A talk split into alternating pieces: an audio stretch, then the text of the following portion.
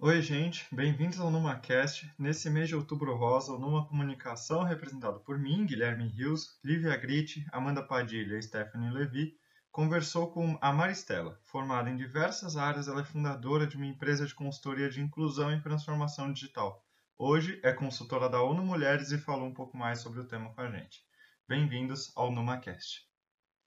Bom, acho que o começo é o mais importante de você realmente se apresentar para a gente, falar quem é a Maristela, há quanto tempo ela trabalha, com que trabalha, onde ela está e tudo, e para a gente realmente entender e começar a entrevista. Tá ótimo. Bom, eu sou Maristela Iannuzzi, é, sou casada, tenho 48 anos, tenho uma filha de 10 anos. É, a minha carreira toda eu fui executiva de, de grandes empresas.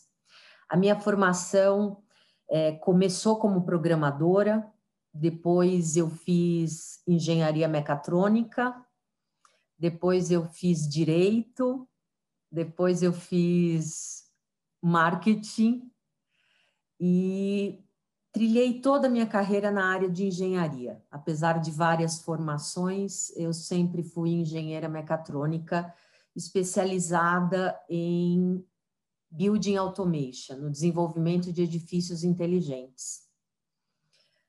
Uh, nos últimos 10 anos, eu fui diretora global da Schneider Electric, uma multinacional francesa, com 180 mil funcionários em 98 países e eu fui responsável uh, pela área de Digital Custom Experience, que seria a área que implantaria nos países a transformação digital. Então, nós estamos falando de algo de 10 anos atrás.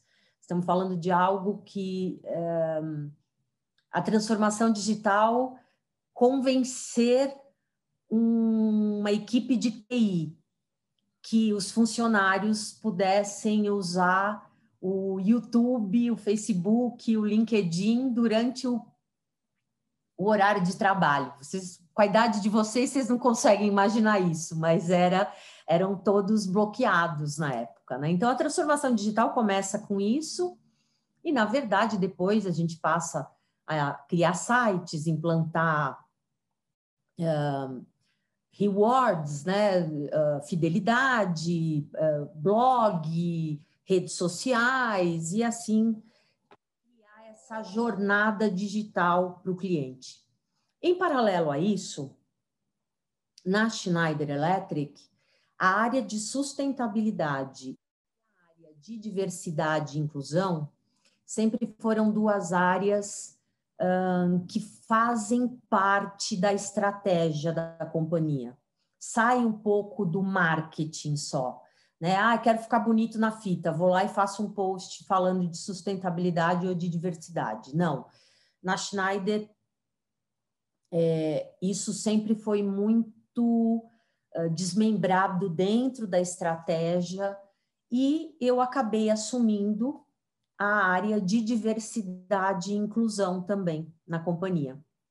Então, uma mulher que faz engenharia mecatrônica, que não é um, um curso uh, muito comum, que trabalha nessa área a vida inteira e trabalha numa empresa de DNA extremamente masculino e consegue virar diretora global, acaba ganhando um, um espaço né, nos eventos, nas mídias, um poder de convencimento. Então, apesar de eu me manter no digital, no digital Customer Experience, eu tomei um, um corpo muito grande na área de diversidade e inclusão. E isso começou a me trazer uma paixão, né? E um, um propósito muito latente, né, no meu trabalho. Então, Uh, só que eu não tinha muita coragem de tomar uma decisão de largar uma área, né, uma, uma carreira uh, muito sólida, muito tranquila para empreender. Só que chegou no ano passado, a companhia tomou a, de, a decisão que todos os diretores iriam uh, ter que morar em alguns países específicos que eles chamam de multi-hub. E não foi uma opção para mim, assim, não, não me fez na altura do campeonato eu mudar de país. Então eu digo que esse foi o meu empurrãozinho, né? Porque quando surgiu isso, eu disse não, eu não vou embora do Brasil. E no momento que eu digo que eu não vou embora do Brasil, eu estou abrindo mão da minha posição dentro da companhia. Foi fevereiro de 2019, na Schneider, até aprendi que eu não iria anunciar para o mercado que eu estava saindo. Eu, obviamente, ia falar com duas, três pessoas, algo bem estratégico, e que eu iria estudar, que eu iria fazer um refresh, que eu ia tirar uns meses sabáticos, e ia ficar meio quietinha ali. E, obviamente, nada disso aconteceu. Né? Eu saí da Schneider dia 1 de agosto, dia 22 de agosto eu estava com a minha empresa aberta e dia 1 de setembro eu assinava o meu primeiro contrato com a ONU Mulheres. Né? Então, a consultoria, que é a CMI Business Transformation, ela nasceu uh, para poder assinar o contrato. Né? E foi assim que nasce a, a consultoria, que é uma consultoria que trabalha com o que eu sei de melhor, que é gestão e operação na área de Digital Customer Experience e na área de diversidade e inclusão. Então, é, hoje a consultoria já tem um ano, muito bem, graças a Deus, com muito trabalho, né? É, no começo da pandemia foi um susto, né? Porque, bom, eu resolvi empreender exatamente no momento em que o mundo parou, né?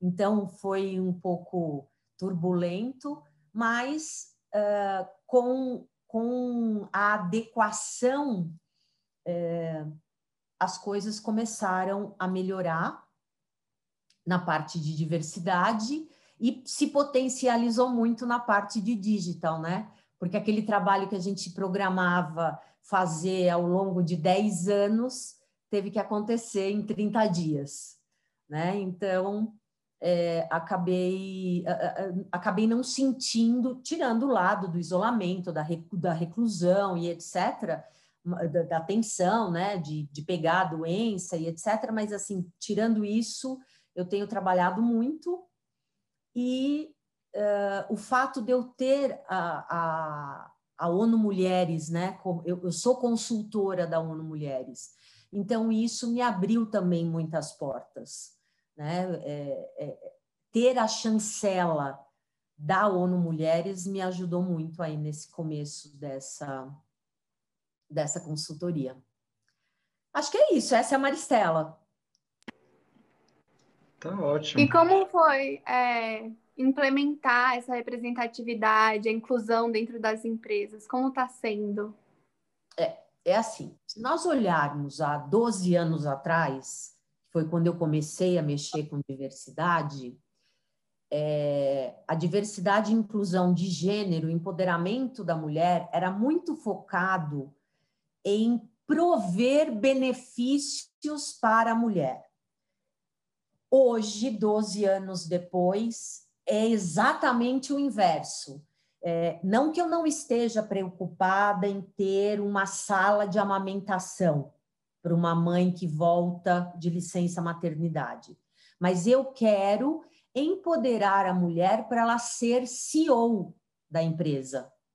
Então, houve aí uma maturidade. Então, no começo, nós falávamos muito de, de licença maternidade, né? De ah, tem, tem, tem que ter uma creche perto da empresa, tem que ter a sala de amamentação né? É, era muito e é uma tendência isso de acontecer em várias empresas de virar o clube da Luluzinha que só reclama da vida.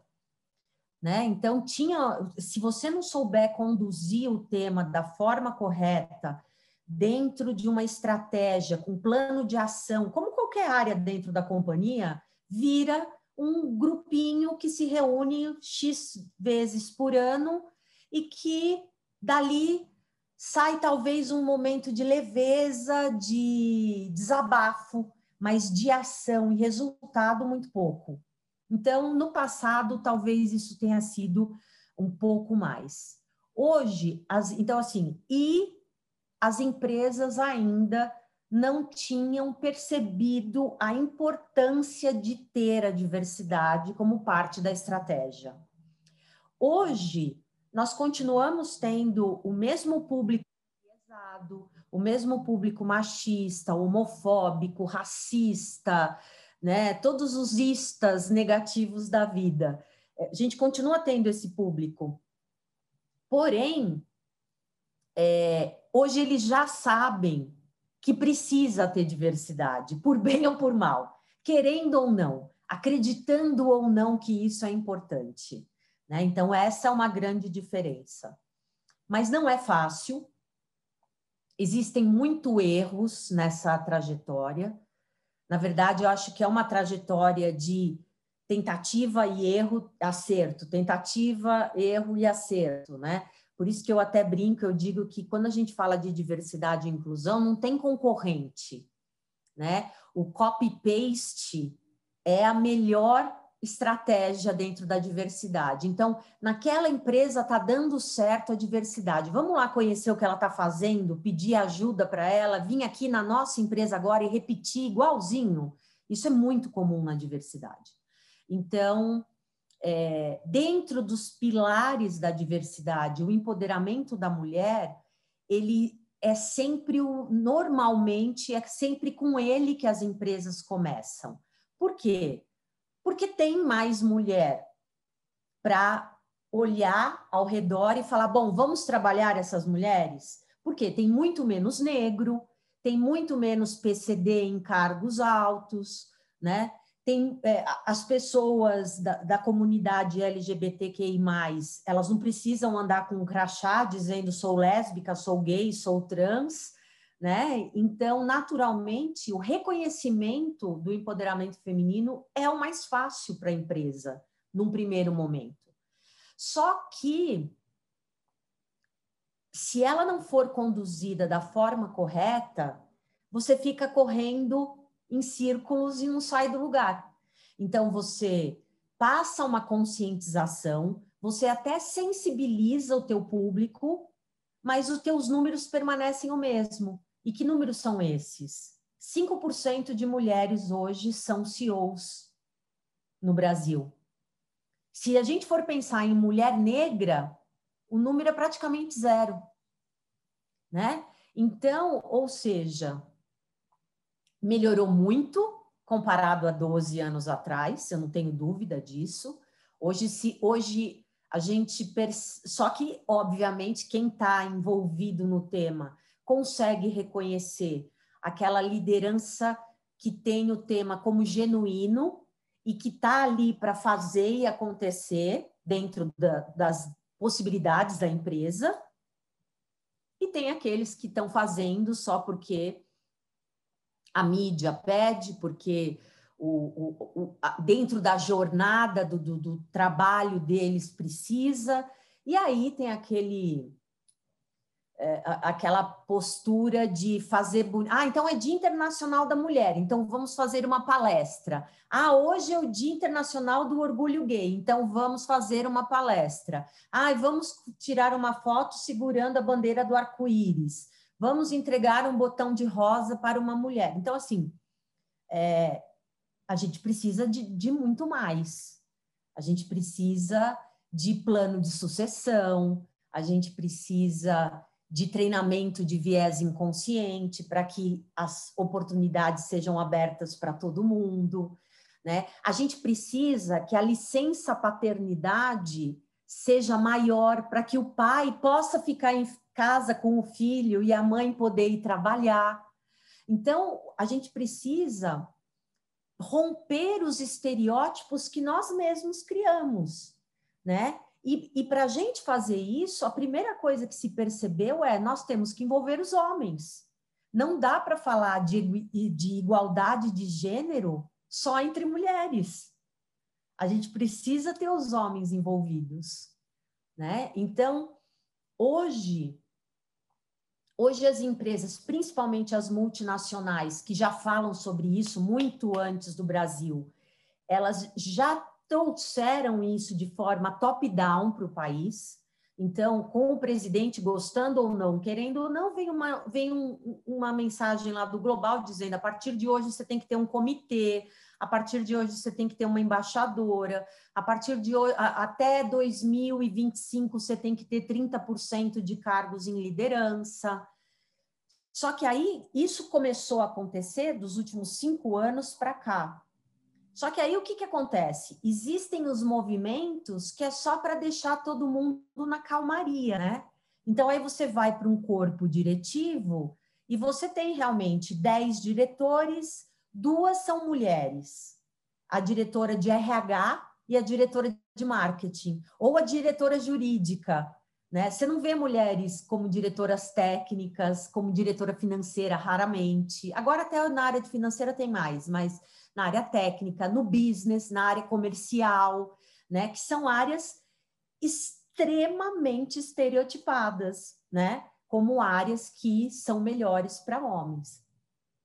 Então, eu acho que as pessoas, pelo menos hoje, elas já perceberam que elas têm que entrar naquela fase de, bom, nós aprendemos isso, agora eu tenho que reaprender ou tenho que esquecer tudo isso que eu aprendi, né? E reaprender. Então é aprender, esquecer e reaprender. Porque a gente vive hoje essa essa transformação latente por vários fatores, e aí a gente não está envolvendo só o caso de gênero, né? Nós estamos falando de qualquer de qualquer pessoa e principalmente porque com a com o digital é, a informação ela se tornou muito mais democrática. Então, no passado, muitas mulheres não tinham acesso à informação. Por quê? Porque elas não podiam, não tinham dinheiro para estudar, tinham que trabalhar, assim, era outra situação. Hoje não. Hoje qualquer pessoa, né, no Brasil, no caso, tem mais telefone celular do que pessoas, inclusive, né? Então qualquer pessoa tem um smartphone, em vários lugares tem Wi-Fi, todo mundo assina ali o seu pacotinho de internet, todo mundo tem rede social e todo mundo tem acesso à informação, inclusive para as informações erradas, né, para as fakes. Mas, de qualquer maneira, não deixa de ser uma democratização da informação. Então, assim, ah, hoje as mulheres apanham mais do que no passado? Não. É que diferente de no passado, antes elas não sabiam qual era a ação que elas tinham que tomar no momento em que elas sofriam uma violência doméstica. Hoje elas já sabem. Hoje você todo mundo tem uma câmera na mão, então se você vê um ato de racismo, de preconceito, você vai lá e explode isso na mídia.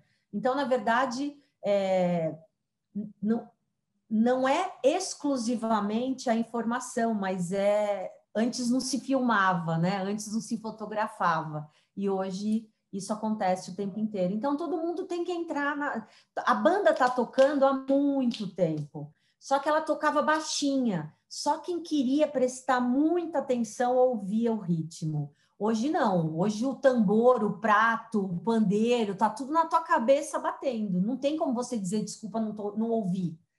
Né? Então aí é uma questão de time e o quanto isso pode influenciar no business efetivamente da companhia, né? É, a gente vai fazer mais uma pergunta. Você acha que todas as marcas devem se posicionar e como você observa a evolução do mercado nesse sentido? É assim. Eu, como ser humano, eu acho que todo mundo tem que se posicionar para tudo. Como pessoa, como minha personalidade, gostem de mim ou não, eu vou me posicionar sempre para tudo. Só que quando nós falamos de business, quando a gente fala do mundo corporativo, não é tão simples assim. Quando nós falamos de diversidade, e aí a gente está falando num âmbito maior de todos os pilares, existem marcas que são mais tradicionais, existem marcas que são mais arrojadas. Então, naturalmente, elas têm velocidades diferentes. E isso é compreensível. Agora, não se posicionar, para mim, não é, não, não é a posição. Né? Eu, eu acredito que toda marca sim tem que se posicionar. Ela não precisa ser a ativista que vai para a Avenida Paulista em cima do trio elétrico, entendeu? Mas ela tem que se posicionar sim para poder implantar a tolerância zero. A gente não tem como prover um local seguro para qualquer ser humano com respeito, com empatia, se a gente não se posiciona. Porque senão vai ser sempre aquela historinha de ai, desculpa, não sabia, ah, é, foi brincadeirinha. Antigamente podia falar isso que ninguém se ofendia, agora não dá mais. Então, a única a gente tem duas certezas na vida, que somos diferentes e que vamos morrer.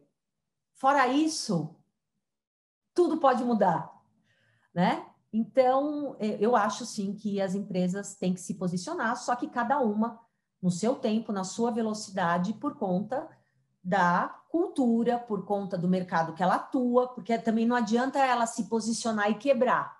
Ela tem que, ela tem que se posicionar para melhorar. Mas o posicionamento da tolerância zero é indiscutível.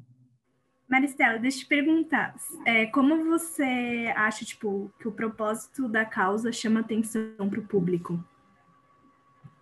Como atrair as pessoas para o tema? Isso. É, ele é um tema que está muito em alta, né? Então, natura... pelo contrário, às vezes, às vezes a gente corre o risco de estar tá falando tanto que as pessoas perdem um pouco da atenção, né? Então, uh, pensando especificamente em gênero, né, especificamente homem, mulher, qual é a grande dificuldade que tem? É de atrairmos o, os homens para essa conversa, né? Então, é, a primeira coisa é conseguir conscientizar as pessoas que nós estamos falando sobre isso não só por uma questão de direitos humanos, que nós estamos falando sobre isso por uma questão de sobrevivência da empresa. Existem pesquisas que mostram que as mulheres hoje têm mais de 70% do poder de decisão de compras. Ou seja, como é que eu vou falar com o meu público que compra se daqui desse lado da mesa eu só tenho eu só tenho homens por melhor que eles sejam, por maior graduações que eles tenham. Eles não vivem a experiência de, de ser uma mulher. Então, ter a diversidade, a representatividade dentro da, do, do, do, direto, né, do, do, da diretoria, é imprescindível para conseguir ter a garantia de que nós estamos falando com quem está do outro lado da mesa e nós estamos falando a língua que eles entendem. É a mesma coisa de um, um homem querer falar sobre sobre parto. Quando foi que ele pariu? Para ele, ele pode ser médico, ele pode ser obstetra. Agora, ele dar dicas de como ter o melhor, a melhor hora para ter um filho, provavelmente é, ele pode até estudar muito sobre o tema e ele vai conseguir falar muitíssimo bem, porque todo mundo tem essa condição.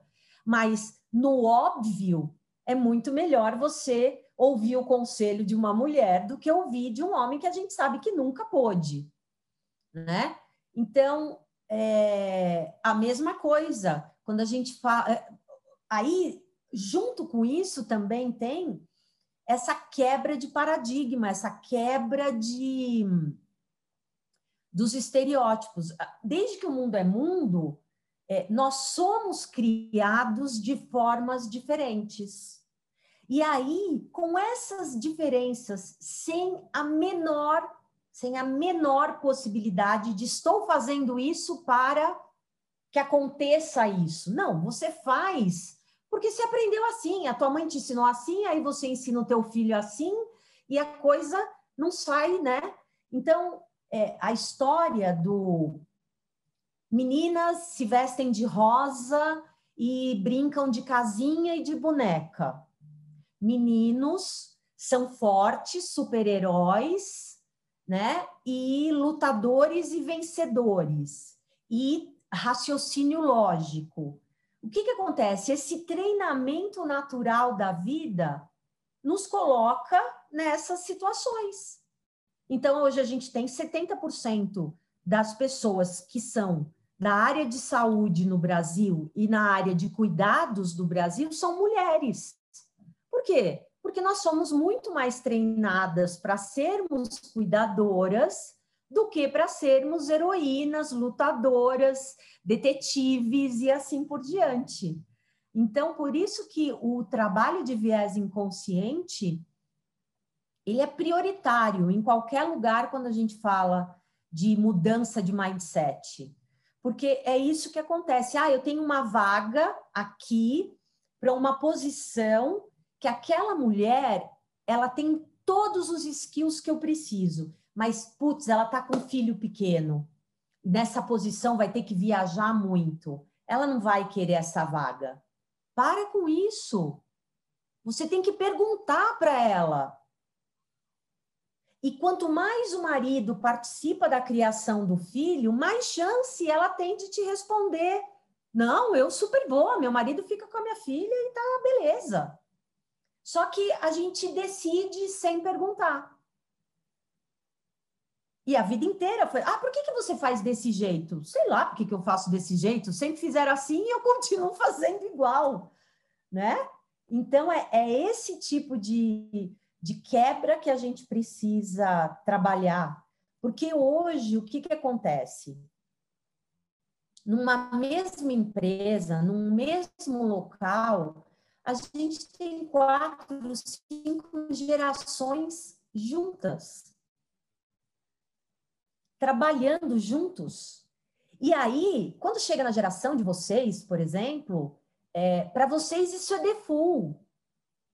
Para vocês não, não tem diferença, para vocês é tranquilo, entendeu? Só que para quem é de duas, três gerações antes da de vocês, não é. Aí tem umas malucas que, que transforma, né? No meu caso, por exemplo. Só que isso, eu não dormi achando uma coisa e acordei achando outra. Isso é um exercício diário. E, e eu me pego também fazendo coisas que eu não deveria. Quantas vezes você ia, mas vocês não estão isentos disso também, né? Os jovens também têm vieses. Por quê? Porque foram criados por pais enviesados, né? Então, assim, talvez vocês não usem essa terminologia, mas na minha época, vou falar assim, me sinto muito velha falando minha época, mas de qualquer maneira, não tem outro, outra coisa na minha época, eu chegava numa balada, eu chegava em algum lugar que eu gostava, que estava legal, e eu queria chamar alguém, o que, que eu escrevia para minha amiga? Cara, vem para cá, só tem gente bonita. Ué, qual o mal dessa frase, né? Só tem gente bonita, qual o problema? Mas o que, que é gente bonita? O que, que é gente bonita? Qual é o estereótipo que você cria na sua mente para dizer que são gente bonita? Provavelmente são brancos, de classe média alta para cima, as mulheres extremamente esguias, magérrimas, quase anoréxicas, né? Um, existe uma. Eu, ontem estavam me contando, existe uma pesquisa que diz que ah, as pessoas, as mulheres loiras, são vistas ah, como muito mais simpáticas que as mulheres morenas. É bater o olho, ter, o cérebro define isso. Em compensação, que tem um processo lento de aprendizagem. Por isso a piadinha idiota de loira burra. E aí, quem estava contando sobre essa pesquisa estava falando que ela prestou durante dois anos, um, um programa, participou de um programa de ciências apresentando o mesmo projeto. E ela era loira. E ela não passou em nenhum dos dois anos. No terceiro ano, ela pintou o cabelo de preto e apresentou o projeto. E ela foi uma das selecionadas. Aí você vai falar, mas não é possível que ela foi selecionada só porque ela pintou o cabelo. Não sei. Eu não sei o que, que as pessoas do outro lado pensam. Muita gente acredita que só mulher negra da periferia que apanha do marido e o, e o marido pobre, né? Só que a gente, se a gente for olhar, olhar lá as estatísticas, não tem nada disso. Mulher branca, mulher rica, homem formado, homem rico, homem branco também bate. Então, é, é, essa quebra aí, ela tem que ser diária, porque senão a gente comete o pecado. A gente comete o pecado. Imagina dentro de uma empresa que vem com uma diretriz, com um histórico do passado que dizia em time que está ganhando não se mexe. E, na verdade, hoje, no time que não se mexe, ele desaparece, ele morre. Né? Então, não é uma transformação fácil, sem dúvida nenhuma. Mas eu acho que as empresas têm acordado para o tema com mais vontade de transformação do que no passado, sem dúvida nenhuma. E eu tenho mais uma. É, como você se sente como mulher sabendo que você faz parte dessa mudança? Ah, eu sinto muito orgulho. Eu, eu tenho uma, uma paixão muito grande pelo que eu faço hoje. Tenho um orgulho imenso de, de poder dizer, de mostrar para outras mulheres, principalmente, que qualquer uma pode. Não nasci em berço de ouro, não estudei nas melhores escolas de São Paulo o tempo inteiro, não fiz uma faculdade de primeira linha, fui aprender inglês já depois de adulta, até para poder mostrar para os mais jovens que, cara, vocês já estão saindo anos-luz na nossa frente e que eu posso ser o que eu quiser. Eu pude ser o que eu quiser. Eu fui o que eu quis e continuo sendo. Então, quando eu, quando eu faço o fechamento de um projeto dentro de uma empresa, que eu começo a ver resultados, começo é, é, ouvir um presidente usando terminologias corretas, né? Que você fala, puta, que bom, ele aprendeu. Depois de eu ter mandado 25 vezes um e-mail para ele corrigindo, agora ele já fala orientação sexual, ele não fala mais opção sexual, né? Então, assim, é, são pequenos detalhes, isso nessa condição. Na condição de, de mentora, né? Hoje eu faço um trabalho muito forte na área de mentoria também, ver o crescimento dessas mulheres que passaram pela minha mão e que de alguma maneira eu pude ajudar, é fantástico também. Então é muito gratificante. Eu não tenho a menor. Tem hora que dá vontade de pegar a cadeira, dar com a, cabe... com a cadeira na cabeça de alguém, né? Mas a gente tem que ter ali resiliência, né? Tem que tem que aprender a saber a hora de falar, a hora de parar, a hora até de voltar para trás, para depois dar dois passos para frente, mas isso também você vai adquirindo com a maturidade, com a idade. A experiência não vem só para a gente fazer botox, né? A experiência vem também para a gente aprender como ser um, um bom gestor e como atrair bons resultados para a empresa e para a vida toda. Eu, eu adorei, tipo, óbvio falando na posição de homem aqui, mas eu achei muito legal. E acho que vai sair um post muito legal. E daí no final de toda entrevista a gente sempre pergunta, tipo, ah, o que você como você acha, tipo, para começar nesse mundo, tanto numa perspectiva de uma empresa, então o que uma empresa deve fazer, quais são os primeiros passos, até é. o que você recomenda para uma pessoa que segue a gente, que, que se interessa por esse assunto, para ela ler e entender um pouco mais sobre. Olha, é, um grande erro que se comete ainda dentro da área de diversidade é o fato das pessoas começarem a falar sobre o tema uh, exclusivamente com ideias e ações vindas do coração. Então, eu acho que isso vai ser muito bom e vai ajudar muita gente. Às vezes, é, isso atrapalha mais do que ajuda. Porque, por falta de conhecimento, por falta de experiência, você pode tocar em, uh, em, em situações muito delicadas.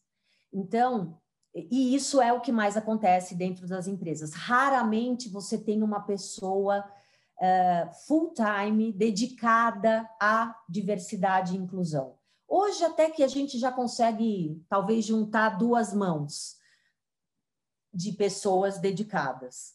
Né? Então, a BASF tem, a, a Oracle tem, a, a Uber tem. Assim, essas empresas já com um trabalho sólido, elas já perceberam que não dá para ter uma pessoa que trabalha e tem uma cobrança gigantesca de um tema e quando ela puder, ela faz alguma coisa de diversidade. Então, busquem instituições sérias para fazer o benchmark, para se nutrir, né? Absorva conteúdo antes de sair comemorando, de sair criando comitês, né? Então, por exemplo, Uh, dentro do empoderamento da mulher, existe a entidade ONU Mulheres. Então, busque ajuda no sentido de conhecimento, de conteúdo.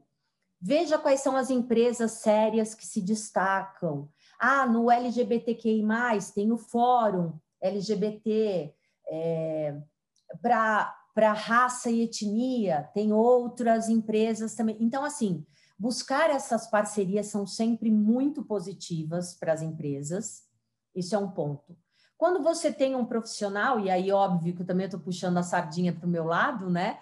Então, quando você tem uma empresa que você pode se dar ao luxo de ter uma consultoria que vai tratar disso uh, exatamente com o foco da tua estratégia, com conhecimento de permear todas as áreas, trabalhar tanto a sensibilização quanto a implantação é excelente também, só que existem empresas que não têm essa condição. Então, eu acho que o que não pode é não fazer nada. De alguma forma tem que começar. E esses conteúdos, eu acho que nessas instituições são sempre as mais bem-vindas, porque não é a linha de fulano, não é a, fi, a linha de ciclano. É, então, na ONU Mulheres tem os sete princípios de empoderamento da mulher. Esses sete princípios de empoderamento da mulher, ele é idêntico para qualquer mulher em qualquer país do mundo.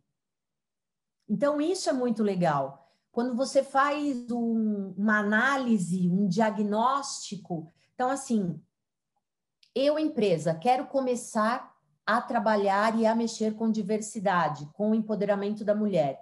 Primeiro passo, você tem que fazer um diagnóstico da tua empresa para você ver exatamente onde você tem os teus maiores problemas. Segundo passo, já diagnosticado o seu problema, viés inconsciente.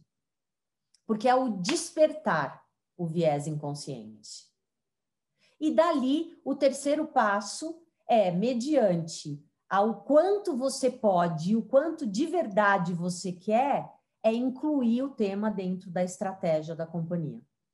Essa foi a nossa entrevista. Agradecemos demais a Maristela pelo tempo cedido e esperamos que tenham gostado. Até a próxima NumaCast.